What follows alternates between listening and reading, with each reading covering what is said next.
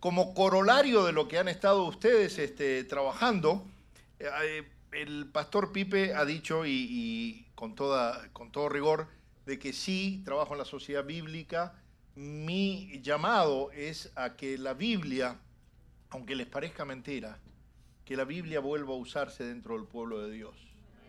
Porque hoy en día estamos leyendo un montón de cosas, pero no estamos leyendo la Biblia. Y para nosotros los cristianos la Biblia es la fuente de autoridad.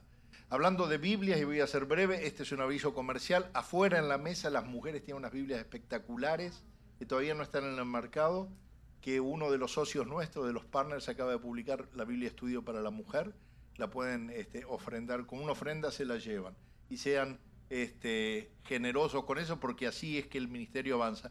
Y hay otra Biblia espectacular que se llama la Biblia Jesús, que tiene notas de estudio de Randy Alcon, Luigi Giglio y otros tantos, este, donde enfoca en toda la Biblia, de Génesis, Apocalipsis a Jesucristo. Una Biblia que te enseña a caminar con Jesús desde Génesis.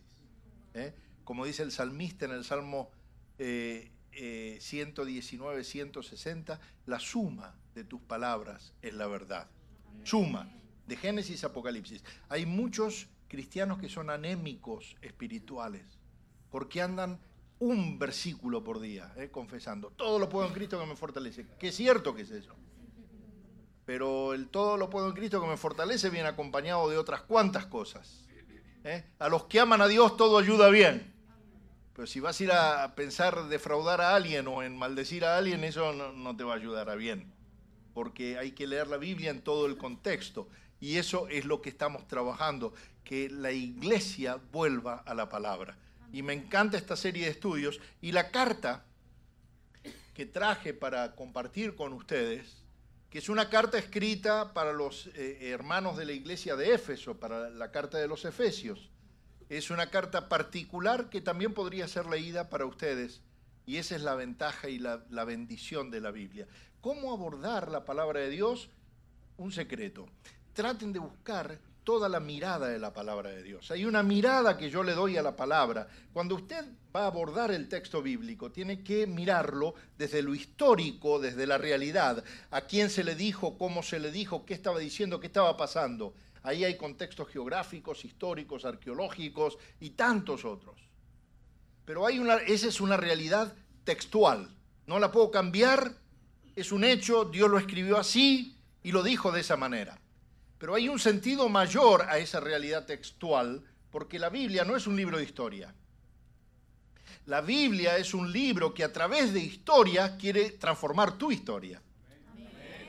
La Biblia es un libro que usa historias de gente real como vos y como yo para que podamos conocer al Dios de la historia. Entonces, la Biblia hay que mirarla desde lo textual, pero no quedarnos ahí. Hay un sentido mayor que es el sentido espiritual de la Biblia. Traer ese texto desde mi cabeza a mi corazón y procesar la palabra con el corazón para que me transforme, bombearla, entenderla, ponerla en mi idioma, ponerla en mi lenguaje. ¿eh? Por eso es importante que leamos Biblias que entendamos. Y gracias a Dios por el Ministerio de las Traducciones. Yo tengo el privilegio de trabajar en una eh, sociedad bíblica que tiene más de 70 traducciones bíblicas. ¿Por qué? Porque no todos los que estamos aquí, empezando por mí, sabemos hablar en hebreo, en arameo o en griego. Y la Biblia fue escrita en esos idiomas. Y esos idiomas tienen particularidades lingüísticas, de significancia. Y tengo que abordarlas desde ese, desde ese punto. Si yo le digo a Cheo, ¿me das un café negro?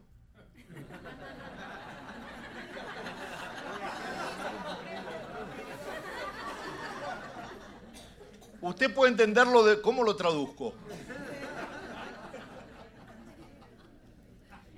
Yo miro a mi esposa, para, mi esposa no pudo venir, eh, pero porque ayer se puso a pintar un fence. La mujer de la casa pinta, porque usted sabe lo que es estar casado con una argentina, hermano, ¿no? Eh, pero ellas son, y después se queja de que yo no lo hago, pero yo no tengo ganas de hacerlo. Entonces ella tiene ganas de hacerlo, fue y se insoló. Entonces pasó una noche tremenda. Entonces, yo puedo mirar a mi esposa esta mañana antes de, despertarme, antes de venirme para acá, y le digo, ¿cómo amaneciste? ¿Eh? O si tuve una noche romántica de mucho amor y la miro a la mañana al despertar, le digo, ¿cómo amaneciste? Pero si nos fuimos discutiendo a la cama y la miro al otro día, le digo, ¿cómo? ¿Amaneciste?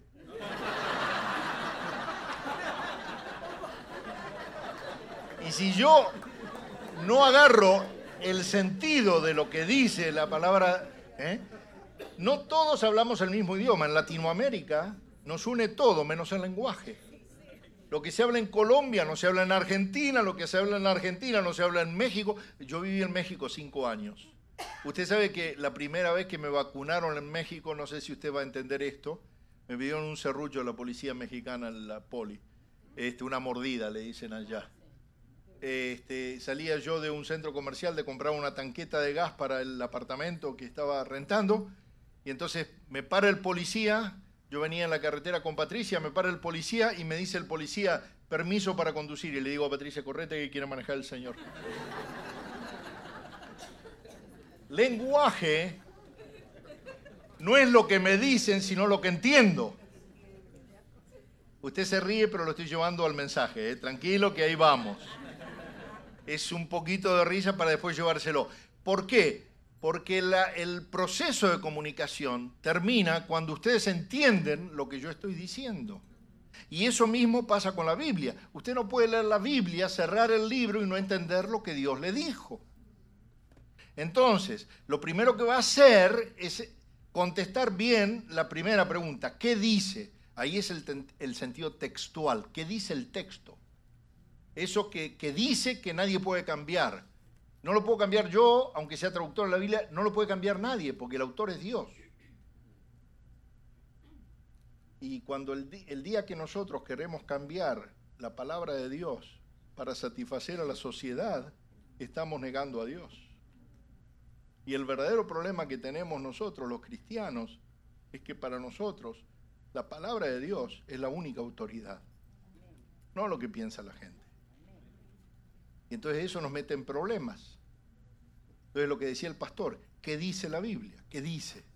Pero el sentido espiritual, ¿qué significa?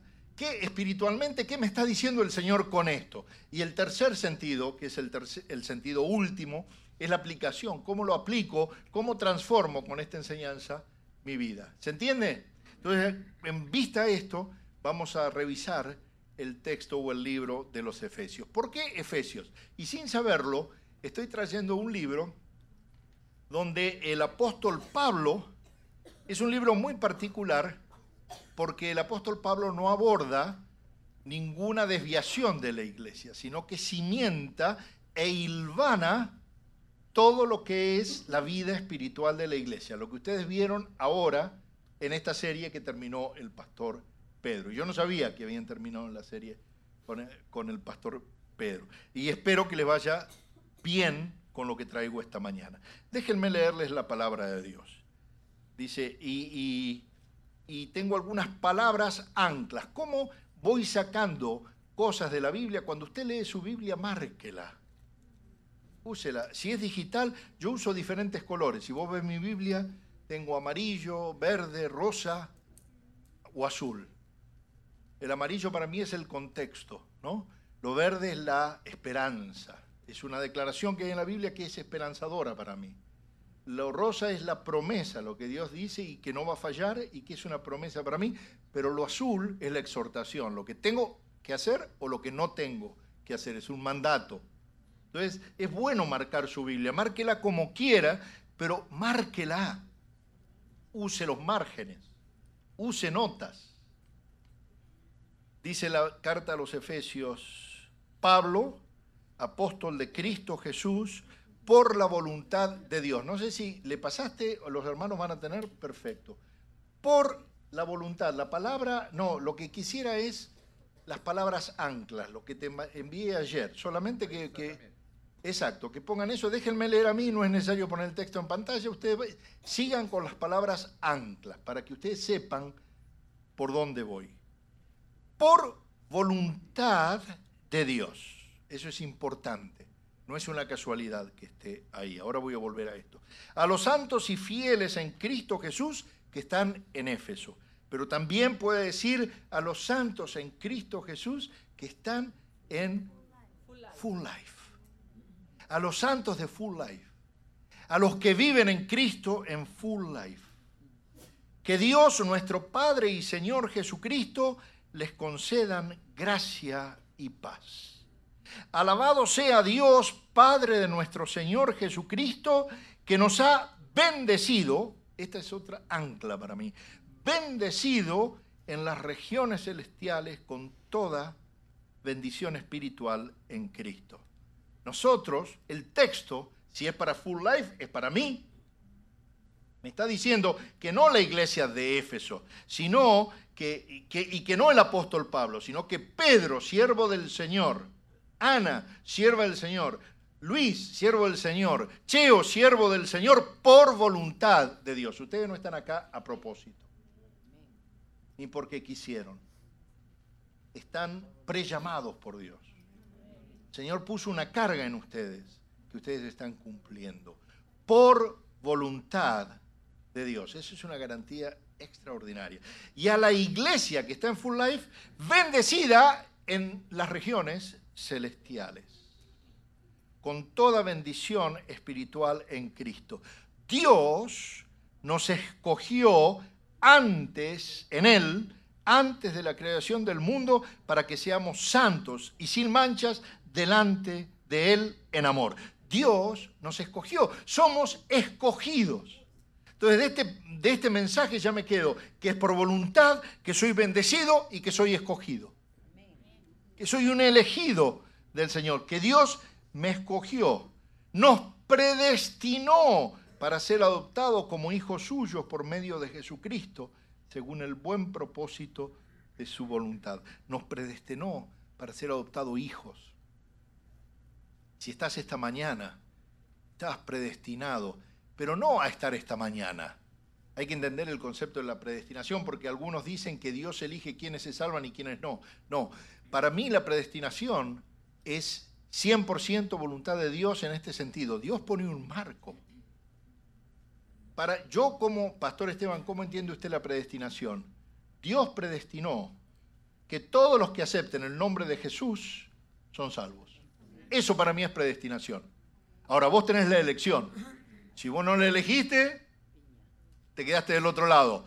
Pero si vos confesaste el nombre del Señor Jesús como tu Señor y Salvador, estás predestinado a la salvación y no hay nadie que te mueva de ahí. ¿Se entiende lo que estoy diciendo?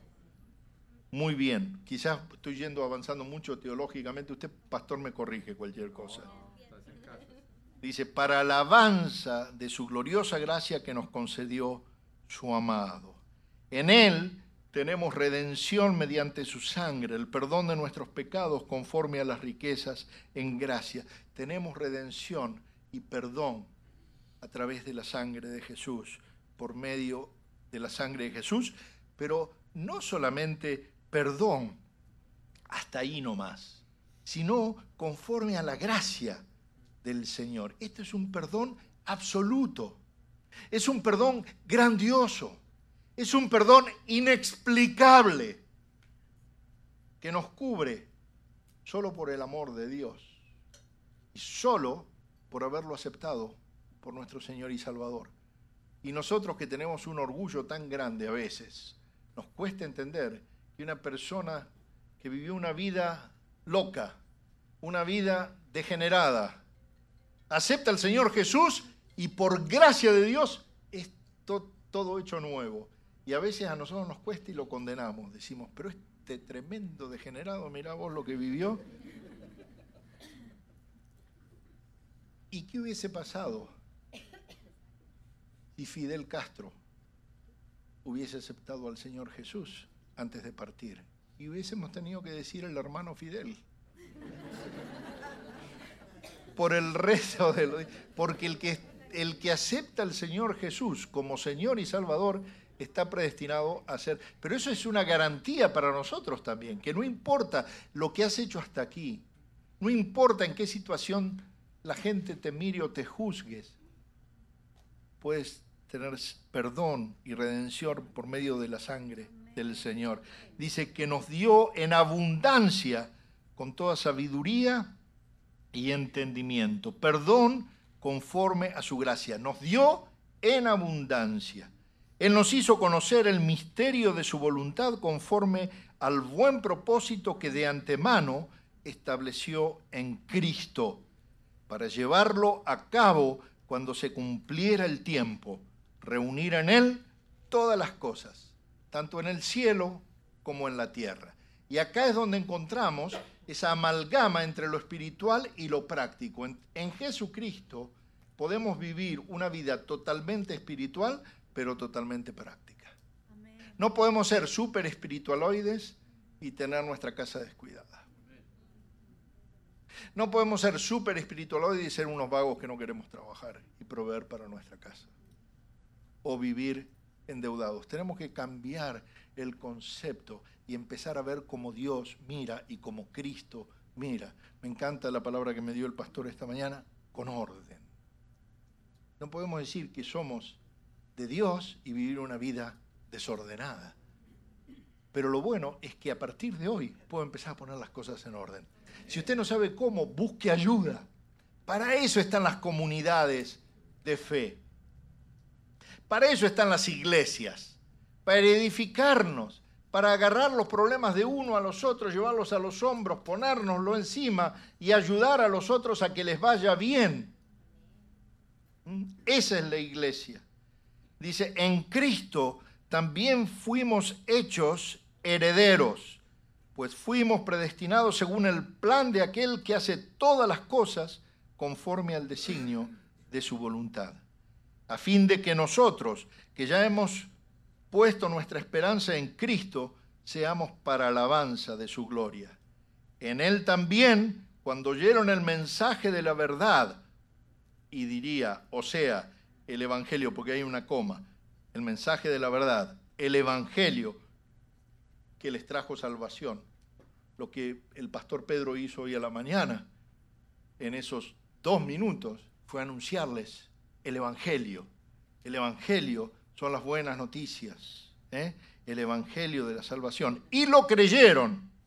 Fueron marcados con un sello que es el Espíritu Santo prometido. Entonces, todos los que estamos nacidos de nuevo estamos marcados con el sello del Espíritu Santo y tenemos que vivir una vida espiritual. Iglesia querida, los invito a vivir en plenitud, los invito a dejarse guiar por el Espíritu Santo, que cuando usted abra la palabra pueda entender lo que el Espíritu esté diciéndole a usted, que probablemente no vaya a ser lo mismo que le esté diciendo a él. ¿Por qué? Porque el Espíritu se mueve de acuerdo a la necesidad de cada uno. La Biblia, querido mío, es el único libro en la historia de la humanidad que cuando usted lo abre para leerlo, el autor se sienta al lado suyo a explicárselo. Usted no va a ser que Miguel de Cervantes Saavedra, que Shakespeare, que el Gabo se sienten a leerle sus libros, pero el Espíritu Santo, el autor de la palabra, el verbo revelado, Jesucristo, está sentado al lado suyo diciéndole no es por ahí, es por acá. Y así es que como tenemos que abordar la palabra de Dios. Cada vez que abordamos la palabra, encontrar a Jesucristo. Cada vez que abordar la palabra, decirle, Señor, ¿cómo querés hablarme en esta situación en particular? Y como les decía, elegí este texto para hablarles de plenitud espiritual. Pablo escribió esta carta no para corregir algo, como hizo en muchas de las otras cartas que él escribió. Tenía que corregir cosas que pasaban en la iglesia. Pablo fue un, hombre virtual en ese tiempo, porque se hacía presente a través de cartas por las cosas que estaban pasando. Y él como líder tenía que corregir, ver y decir lo que Dios estaba diciendo al respecto. Pero en este caso, él escribió esta carta a los Efesios que les invito después a leer desde esta óptica para ampliar los horizontes de la iglesia, para ampliar los horizontes de quienes la iban a leer, para que pudieran comprender la dimensión del propósito que Dios tenía con esos elegidos. Mira, yo siempre digo para graficar, por ejemplo, un texto, y ahí lo, voy a invitar a que lean después la carta de los Efesios así, porque Dios les va a hablar a ustedes de algo en particular. Pero cuando yo leo de manera textual eh, David y Goliat, por ejemplo, hay cosas que el texto dice que yo no puedo evitar. Entonces, si yo digo en paráfrasis, eh, David era un, el menor de sus hermanos, cosas que dice la Biblia, tampoco voy a agregar a lo que dice la Biblia, y cuando leo no especulo, leo. Era el menor de sus hermanos que un día fue a llevar comida, o sea, estaba sirviendo, y fue al campamento de los israelitas que estaban peleando contra los filisteos. pasaba que los filisteos tenían en sus filas unos gigantes grandotes que atemorizaban al pueblo de Dios, a los hebreos, y estos estaban amedrentados. Entonces llega David y dice, ¿cómo es posible que ustedes tengan miedo de este ejército que está en contra, no de ustedes, sino de Dios? Y entonces propone usar su talento, lo que Dios le dio para hacer, que era el cazar, él era hábil en la onda, con ese talento ir a enfrentarse al problema. Eso es lo que dice el texto. ¿Eh? Yo no le agrego ni le quito. Entonces, ¿qué pasó? David fue, invocó el nombre de Dios, tiró un ondazo y bajó al gigante. Qué historia linda si quedara en David. Pero ahora, desde mi mirada virtual, yo me pongo los Galaxy de realidad aumentada. Y ahora estoy yo en el campo y miro ahí, miro para todos lados, el mismo texto. Ahora yo soy uno de esos personajes. Espero que no el, gigante, porque voy a... Entonces, con la realidad aumentada, con el, el significado espiritual, ahora yo soy David. Que tengo una habilidad y que voy a poner al servicio de Dios. Y yo puedo decir de que me enfrento a un gigante que parece estar en contra mío, pero que en realidad está en contra de Dios. Y que si yo voy con lo que yo tengo y en el nombre de Dios, voy a vencer eso. Y eso es lo que pasó. Vencí, me planté y vencí. Ahora lo llevo al terreno práctico. Y entonces saco la enseñanza y la practico. A los que aman a Dios seguramente también les van a venir pruebas grandes, obstáculos grandísimos.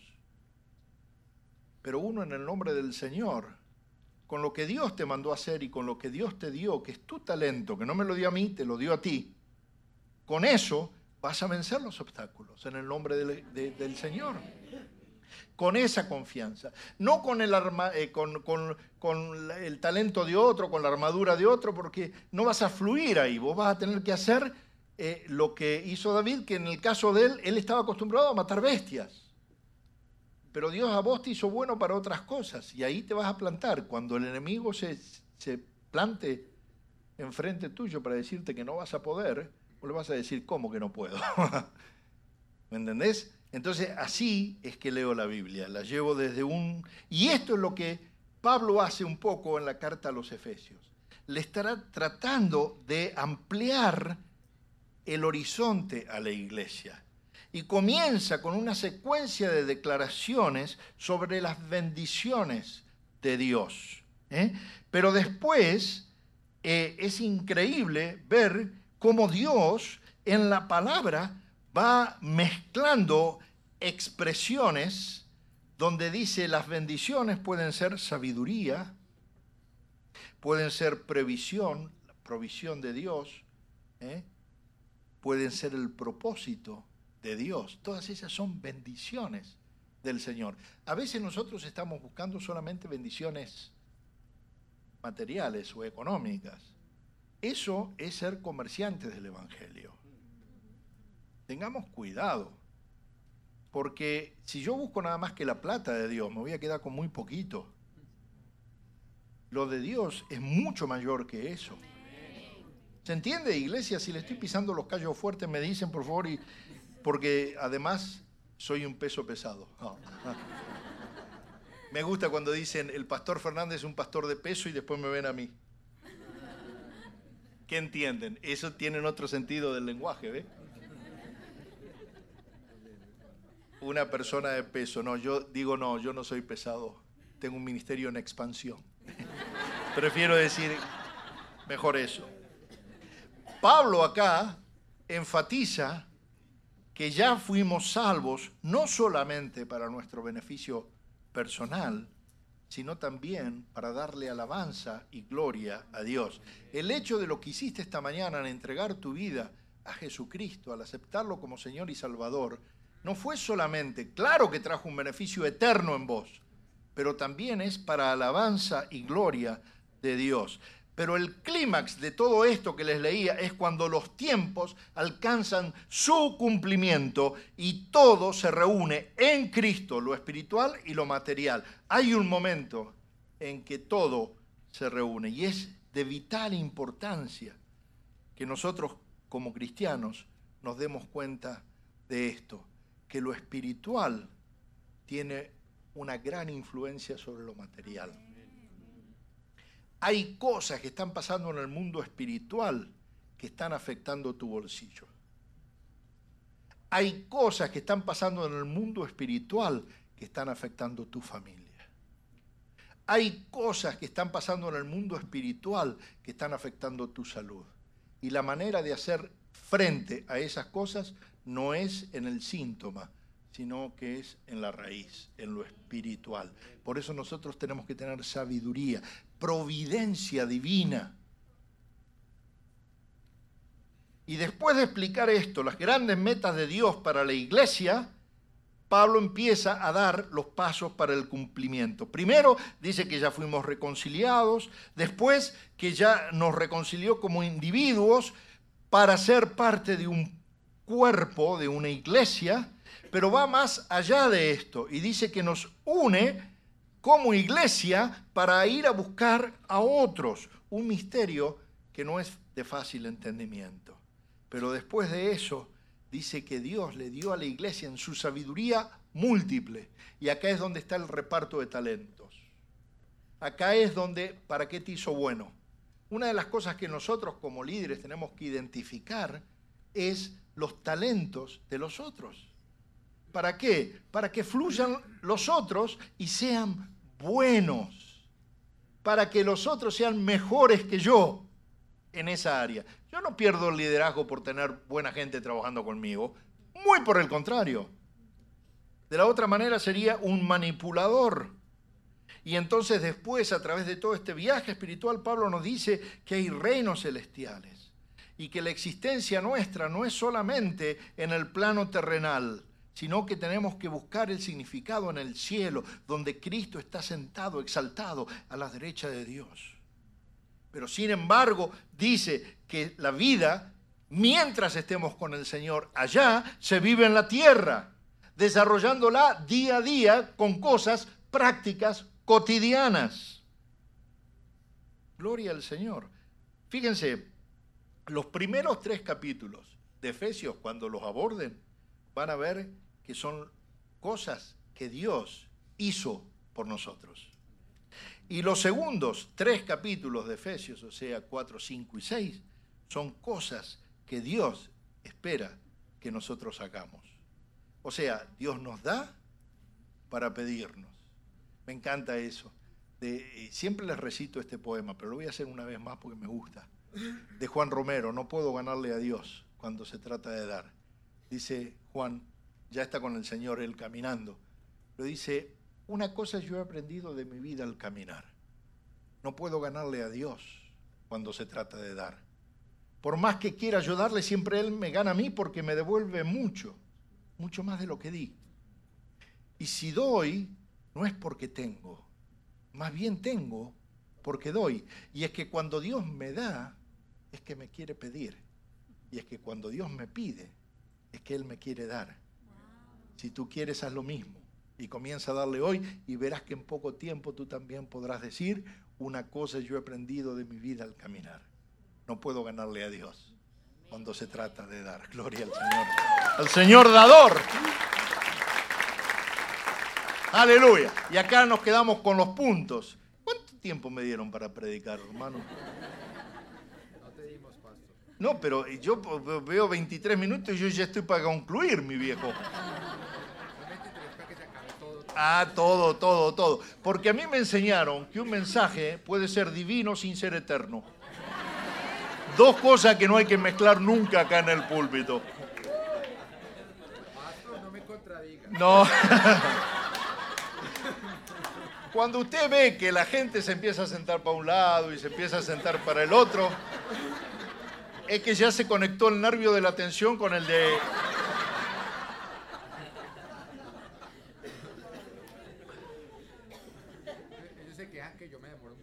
¿Ah, sí? No, no lo voy a criticar. Pero yo soy bastante corteiro cuando... Y veo el reloj andando, andando, andando y no, lo, no le puedo ganar nunca. Entonces digo, bueno...